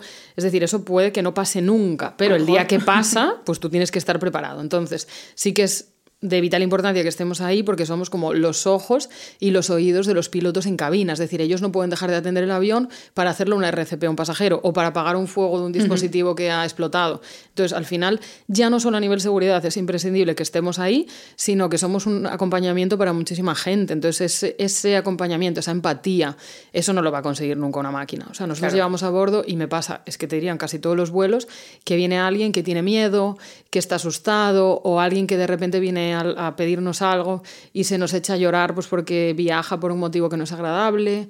Entonces al final ese acompañamiento que hacemos no lo va a poder hacer. Esas pues, son una las máquina. profesiones que tienen más Claro. futuro, las que tienen eh, cuidado directo o trato directo con la persona, o sea, porque son los trabajos más humanos. Claro. Entonces, claro, en vuestro caso eh, se podría decir que sí que vamos a tener eh, azafatas sometidas a esa presión sobre su salud. Es decir, Sí. porque sí que va a ser pues lo mismo, eh, que médicos, enfermeras, va a tener que haber turnos de noche también porque vamos a necesitar vuelos Claro, de noche, ¿no? Exacto, Es sí. decir, Yo que soy un enfermero, por ejemplo, sería sustituible por un, me imagino, tipo un robot Emilio con una bandejita que va dando la medicación. Pues quizás sí, pero. Y esa parte humana de acompañamiento, que la gente se siente mejor cuando tienes unas palabras de aliento, no sé, un contacto. Es que ni siquiera, te- ni siquiera a veces tienes que hablar. Es que el pasajero que tiene miedo solo con vernos ahí, en un ambiente ahí extendido. solo ya con se verte sonreír relaja. mientras hay turbulencias. Sí, pero es verdad, ya se relaja. Entonces, yo creo que, que no. Además, nuestra razón de ser son los pasajeros, porque en la aviación de carga no existen los tripulantes de cabina, hay pilotos y punto, porque la carga no necesita un acompañamiento. Entonces, siempre que se trabaja con personas, yo creo que ahí es, es algo que no, que no va a poder susti- ser sustituido. Entonces, lo que hacemos con esas profesiones, ent- entendiendo que con lo que hemos visto hoy, vemos que los, las profesiones que hay muchos cambios en los horarios o turnos de tarde o de noche y demás que interfieren ya en la nocturnidad, bien sea porque te levantas a las 3, a las 4 o porque te acuestas a las 12 o a la 1, es que implican riesgos para la salud. O sea, de eso tenemos un montón de evidencia científica. Y generalmente lo que hacemos es compensar eso o con días libres o con money money.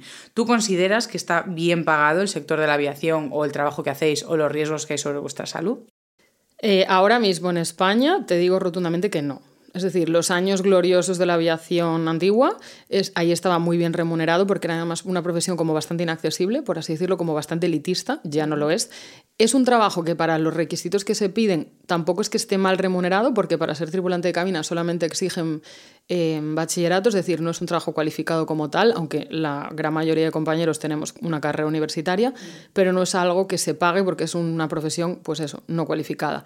Para la formación que piden, si todo el mundo tuviera solamente bachillerato y ya está, pues es un sueldo que no está mal, porque con esa formación a día de hoy, ¿no? que estamos todos como súper formados, tampoco encontrarías un trabajo con tantos días libres y con tantas cosas buenas por ese salario. Es decir, vale, podrías aspirar a otro trabajo, pero no tendrías tantos días libres como tenemos en aviación, no tendrías la posibilidad de irte de viaje a cualquier parte del mundo a un precio baratísimo. Es decir, no tendrías los beneficios sociales que tenemos en, nuestro trabajo. A ver, es que claro, es como compararte con el mal, ¿sabes? O es como consuelo de tontos, porque si comparamos con otras profesiones, pero, o sea, es que a mí aquí lo que me fastidia y la reflexión a la que me lleva esto es, por un lado, yo sí que creo que la formación académica tiene que ser compensada, porque si yo estoy invirtiendo mi tiempo, eh, mi vida y mis recursos en formarme con, efectivamente, pues una carrera, un máster, una tesis, y estoy eh, formándome hasta los 35, pues obviamente luego el trabajo que yo haga tiene un valor extra. Lo que pasa es que de base estamos poniendo por encima la formación de la salud. Es decir, estamos siendo elitistas. A modo como es un trabajo para el que se pide poca formación, pues se cobra menos. Pero realmente es, no, no, no, lo primero que hay es la vida humana y el valor moral que tenemos en nuestra salud. Entonces, por eso se, se compensa tanto, pues eso, como para ti no te piden una carrera, pues vale, podemos compensar a modo va. Bueno, es que para llegar aquí no necesitaste mucha formación, aunque sobre tu salud yo esté poniendo unos daños graves. Lo mismo que en hostelería. Bueno, es Claro, que nadie te ha pedido formación para Ya, llegar aquí. Y es como, ¿pero qué más da la formación? O sea, si son trabajos que son esenciales, que la sociedad los necesita, que la hostelería es, vamos, eh, vertebradora de nuestra sociedad, entonces, si esos trabajos los quiere la gente, los necesitamos, y esta gente está pasando eh, por encima de su salud para darnos ese servicio, tienen que ser trabajos muy, muy, muy bien pagados. No o es el muy, caso. muy bien pagados, y no. No es el caso. Primero que la mayoría estamos sobrecualificados, aunque no pidan como tal un requisito de tener una carrera o tener un máster, porque realmente para lo que es el trabajo no se necesita, pero sí que el grueso de la plantilla lo tiene. Es que para mí tendrían que ser como valoraciones distintas. Es decir, a ti te llega un empleo y es, por un lado, pues sí, hay empleos en los que vas a valorar la cualificación de la persona, el tiempo que ha invertido en formarse y lo que te reporta su cualificación. Entonces, vale, ahí sí podrás hacer un estatus. Pero en el momento en el que hay salud tocada por los horarios del trabajo o por el tipo de trabajo, yo creo que ya tiene que haber otro tipo de clasificación. Pues te lo pongo peor y ahora ya vas a flipar. Hay una asociación española de tripulantes de cabina que está luchando porque se nos incluya a nuestro colectivo como un trabajo penoso y de riesgo, que se paga un plus eh, por este tipo de trabajos porque afectan a la salud. Hay cosas que los pilotos sí que tienen y los tripulantes de cabina no, porque somos dos, dos profesiones diferentes y dos profesiones diferentes. Obviamente Con nosotros formación diferente. no nos vamos a comparar con los pilotos en el sentido ya de salario, ni de responsabilidad, ni de trabajo, porque nada tiene que ver, pero ambos colectivos trabajamos en el mismo medio que es un avión. Entonces, para el colectivo de pilotos sí que hay una serie de cosas que se pagan, que se pagan pero para nosotros no, cuando nosotros estamos exactamente en el mismo avión, recibiendo la misma radiación, teniendo exactamente los mismos turnos. Es que antes lo que me decías de eh, estoy en el avión no me da el sol. Bueno, no te da directamente el tipo de luz agradable que recibimos en un paseo, pero yo siempre me echo más protector solar cuando voy al avión porque estamos más cerca del sol, la radiación es más Exacto. intensa. Entonces, claro, bueno, es que ni siquiera estábamos valorando los riesgos para la salud que tenéis esa radiación. Aparte de eso, exacto. Pues esta asociación está luchando porque se nos incluya en ese mismo colectivo. Eh, no me quiero aventurar a decir cosas que no estoy Es que es segura un al poco 100%. absurdo. ¿Cómo que se incluya? Sí, Estáis sí. en el puto avión con los Pues, mismos horarios. ¿Sabes las personas que van con cámaras profesionales a hacer fotos a aeropuertos, que se llaman spotters, y hacen fotos como de eso, de aviones y demás? Pues esta gente, este colectivo sí que está contemplado con según qué riesgos para la salud, por el ruido y demás, de que están en plataforma, en pista, y nosotros no, que estamos dentro del avión recibiendo esa, esa radiación y evidentemente el ruido, o sea, el ruido que hay dentro de un avión durante todos los días, durante meses, eh, años, no es comparable. lo a- tenéis todo, toda esa exposición no, no. A, a daños sobre vuestra salud física, los cambios Pues horarios, no está impacto sobre vuestra dieta, calidad nutricional. No, no, un montón de cosas. De vida hecho, personal. la edad de jubilación, de prejubilación, perdón, de los pilotos es X. La nuestra todavía no está como... Nosotros, por ejemplo, nuestro convenio colectivo no está establecido porque mi aerolínea es muy joven y todavía no hay ningún tripulante de cabina que se haya jubilado. No Y el más mayor,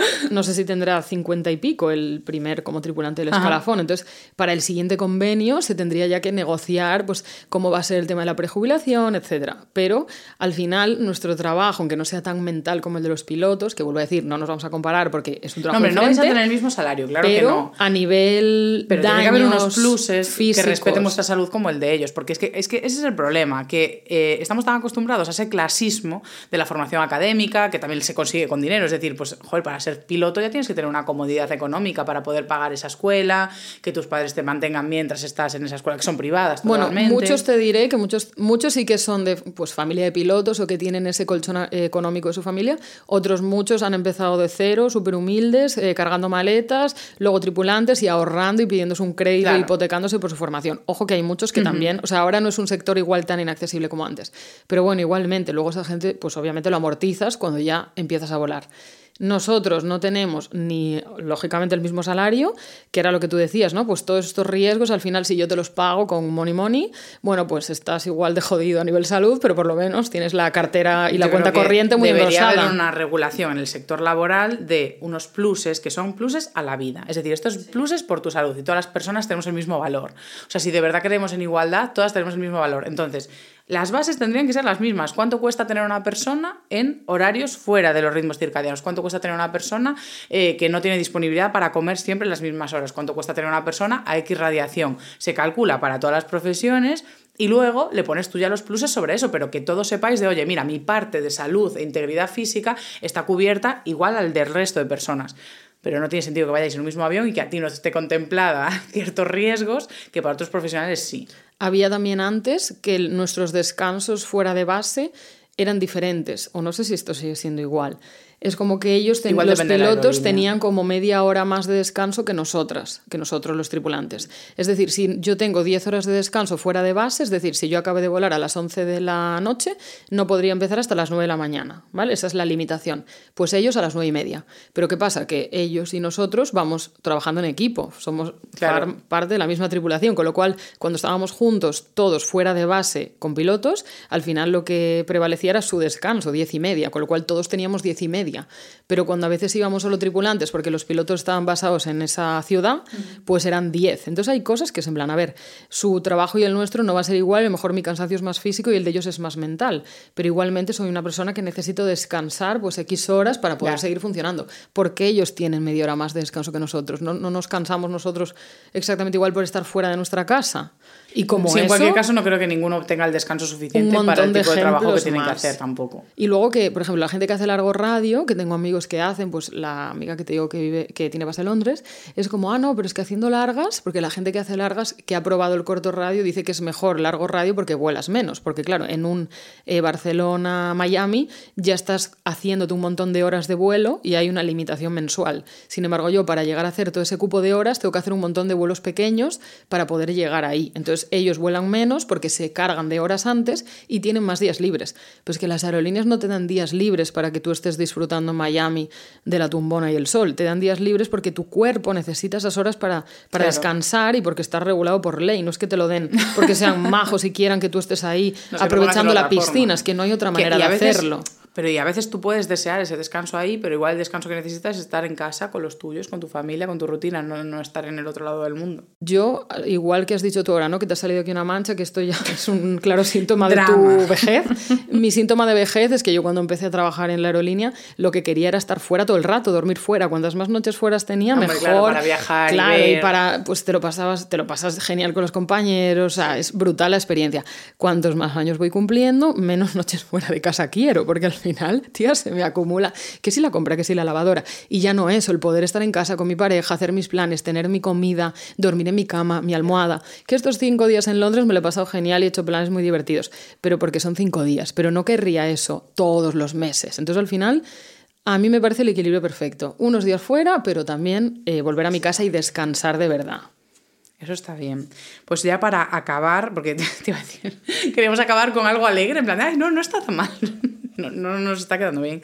Eh, tú, lo último ya para acabar. O sea, todo esto eh, ya hemos hablado un poco, te iba a preguntar cómo puedes mejorar o cómo se pueden mejorar vuestras condiciones laborales. Ya hemos visto que apuntar un poco a igualar los riesgos que tenéis por estar expuestas a ciertas radiaciones dentro del avión, ruidos y demás, eh, sería imprescindible. Hemos comentado lo de, oye, podemos mirar los riesgos laborales físicos en todas las personas igual y luego ya le pones los pluses que quieras a la profesión. Em, pero ¿crees que hay alguna forma de coordinar mejor los turnos y horarios de lo que ya hay? O... Sinceramente yo creo que no, porque los vuelos son durante todo el día y la noche y al final somos pues eso, una profesión imprescindible. En pandemia, por ejemplo, no se podía viajar, pero seguía habiendo vuelos, porque no podías dejar incomunicado, por ejemplo, Baleares o Canarias, tenía que haber vuelos igualmente. Yo trabajaba en pandemia, muy poquito, pero volaba igual, porque éramos trabajadores imprescindibles. Entonces yo creo que es difícil que se pueda hacer mejor de lo que se hace. Ya se intenta hacer lo menos fatigoso posible y cumplir pues, mm, que las programaciones sean más o menos conciliadoras con, con tu vida fuera del avión. O sea, yo creo que ya realmente hemos mejorado mucho. Yo cuando entré había una regulación diferente a la que hay ahora y creo que se ha mejorado mucho con respecto a cuando yo empecé a volar en 2016. Entonces yo creo que vamos en esa perspectiva, pero hay cosas que al final si los vuelos salen a las 6 de la mañana, pues siempre te va a tocar estar en el aeropuerto a las 5, entonces te va a tocar levantarte a las 4. Eso nosotros, pero piensa la gente del check-in, del mostrador de facturación. Si yo empiezo a las 6, a lo mejor ellos han empezado a las 3. Entonces, al final, este tipo de trabajo en un aeropuerto, para mí un aeropuerto ya es como un mundo aparte. Es decir, es como ya tú llegas a las 3 de la mañana y ves a gente en el Burger King comiendo como si fueran las 3 de la tarde. Porque sí, no, es, es, como que no se duerme, ¿no? Como no, no, no hay horario, es como no hay ley. Entonces yo creo que es muy complicado. Porque cada uno viene de su franja horaria y demás. Pero ¿crees, por ejemplo, que si hubiese, imagínate, algún tipo de instalación en la que podáis vosotros descansar o hacer deporte, incluso en los aeropuertos, como un apartado para empleados en el que te puedas, porque por ejemplo yo tengo a una amiga que trabaja en Inditex y allí en las oficinas pues tienen un gimnasio. Yo sí que creo que si es en tu vida día a día, no hay que meter instalaciones deportivas en los espacios de trabajo porque al final son más horas que pasas en el espacio de trabajo, pero en vuestro caso, no sé, no sé si hay alguna medida así que os pueda ayudar a incluir hábitos saludables que compensen un poquillo a nivel corporal todo ese estrés que os metéis. A ver, por ejemplo, eh, volviendo a hablar de mi amiga la que trabaja en Londres, ellos tienen la runner la runner dietista, Angie se llama. Ellos tienen un lunch especial como para tripulantes. Ella trabaja en una aerolínea de bandera que pues, tiene muchísimos años de trayectoria. Eh, la aerolínea que empieza siendo como la estatal, la que ah, representa como el país. Y pues ella trabaja en, una aerolínea como muy top, por así decirlo. Entonces ellos sí que tienen una sala, por ejemplo, ella que viene de Barcelona, porque vive en Barcelona y trabaja en Londres, tiene muchísimas horas muertas en el aeropuerto porque tiene que ir con esa previsión de tiempo para llegar luego a su vuelo. Entonces ella sí que tiene una sala como la que puede estar ahí, que puede estar como tumbada, no sé, como estirada, descansar como con esa privacidad en lo que es su propia terminal en la que ella trabaja. Nosotros esto no lo tenemos. Yo tengo una sala donde hacemos ese briefing conjunto, pilotos y tripulantes, que está muy bien. Además la han dejado nueva hace poco y es chulísima. Tenemos mesas, tenemos sofás, hay como una zona así como para tipo de uniformidad, para limpiarte los zapatos, una planta tal, pero no es un sitio en el que yo pueda bajar y descansar o hacerme unos kilómetros en una cinta porque no hay. Entonces, quizás eso podría ser un algo para no perder tanto tiempo o invertirlo a lo mejor ese rato, pero tampoco tenemos como un vestuario, ducha, o sea, tendría que ser como una infraestructura solamente para nosotros. Eso eh, existe en las oficinas. Es decir, las oficinas de los trabajadores que están en tierra, eh, toda la gente que coordina, que hace planes de vuelo, departamentos como Cur Control, operaciones, esa gente está en unas oficinas y ahí sí que hay su cantina, gimnasio, pero nosotros como tal, nuestra zona de trabajo es el avión claro, igual eso debería ser pues algo que se coordine en los aeropuertos para todos los pilotos que pasen por el aeropuerto. Lo veo complicado, la verdad, sí. Sí, sí. Pues eh, no te veo solución, Andrea, creo que te vas como viniste. es que te lo juro, ¿eh? Digo, ¿en qué momento entrenáis? No lo sé. O sea, eh, hay que seguir los tips de tu colega. La Por no acabar con algo malo, imagínate, imagínate lo que engancha este trabajo y lo que nos gusta, que al final sacrificamos también un poco todo esto del descanso, el sueño, la alimentación, el deporte, porque es un trabajo que no realmente... digas esto que no te van a subir el sueldo nunca. que realmente nos aporta tantas cosas buenas, el viajar, la libertad para movernos, los días libres, que tenemos muchos días libres. Que yo uso mis días libres para hacer otras cosas, bueno, los podría utilizar para hacerme un CrossFit. No lo hago, pero lo podría hacer. Bueno, vale, así en tus días libres sí que tendrías más espacio, pero bueno, aún así. Está compensado a días libres, por ejemplo, ¿ves? Ahí sí. Y a beneficios de vuelo. O sea, yo he ido a sitios que si no hubiera sido por mis beneficios no podría haber ido nunca. Yo me hago vacaciones de irme a Tailandia, que me lo planteo con una semana de antelación y elijo el destino que es algo que si tú tienes una rutina, un trabajo más cerrado y lo que cuesta los billetes, un, un, viaje que te preparas con igual un año vista. Sí, sí, sí, sí. Yo a lo mejor te digo, ay no, y me pasa, este fin de semana me voy a Bilbao con una amiga y lo puedo decidir hoy e irme mañana. O sea, para mí eso ya es el beneficio mayor, o estar hoy aquí contigo en Coruña. Claro. Así que eso al final lo compensa. Bueno, pues mira, sí que conseguimos irnos con una nota positiva. bueno, pues Andrea, muchas gracias por venir. Gracias eh, a es una persona con la que grabo aquí en casa. Qué bien, pues nada, gracias a, mí, gracias a ti por invitarme y nos vemos pronto. Eso, a ti pueden encontrarte en las redes como Azafata Hipóxica. Ah, y puedes aprovechar y contarnos un poco del, del modo avión. Pues el modo avión, el libro trata de desde que la zafata hipóxica, la protagonista, sale de casa. No sabemos quién es, no sabemos quién es, lo dejamos ahí en suspensión, hasta que llega a destino. Entonces, pues todas las situaciones que le pasan en el aeropuerto, en el propio avión con los compañeros, con los pasajeros, un poco todo lo que voy contando eh, a través de los memes en mi Instagram, pero formato historia, formato cómic. Así que la verdad que es divertido y un montón de gente que ya lo ha leído, compañeros o pasajeros, me han dicho que, que se han visto reflejados en muchas situaciones. Pues yo reto a las personas que nos están escuchando a leérselo e intentar cuadrar una rutina saludable dentro de ese día de, la zafata hipóxica. A ver, dices tú, este, este era el momento para entrenar, mujer, no lo sabías. o para comer. Eso también. bueno, Jo, pues muchas gracias. Gracias a ti. A ti que te has quedado hasta el final de otro episodio de Un Humano por Persona, muchísimas gracias por escucharlo, por tu atención y por tu tiempo, que es lo más valioso que tenemos. Estoy muy contenta con los resultados de esta tercera temporada en abierto. Me encanta estar trayendo invitadas que nos compartan su experiencia, bien en el ámbito académico, incluso personal, como ha hecho hoy Andrea, con el impacto de su profesión en su salud. Si tú también tienes y experimentas eh, cambios en tu jornada laboral, en tu salud, o tienes trucos que te estén ayudando, no dudes en contactarme a mi Instagram, arroba putamen barra baja t, compartir conmigo tu experiencia y también si tienes sugerencias de temas que te gustaría que tratásemos o incluso invitadas, invitados, invitadas que queréis que vengan a un mano por persona a compartir eh, sabiduría sobre temas concretos, pues también estoy toda abierta a sugerencias y a nada más. Así que nada, un abrazo enorme y muchas gracias por escuchar.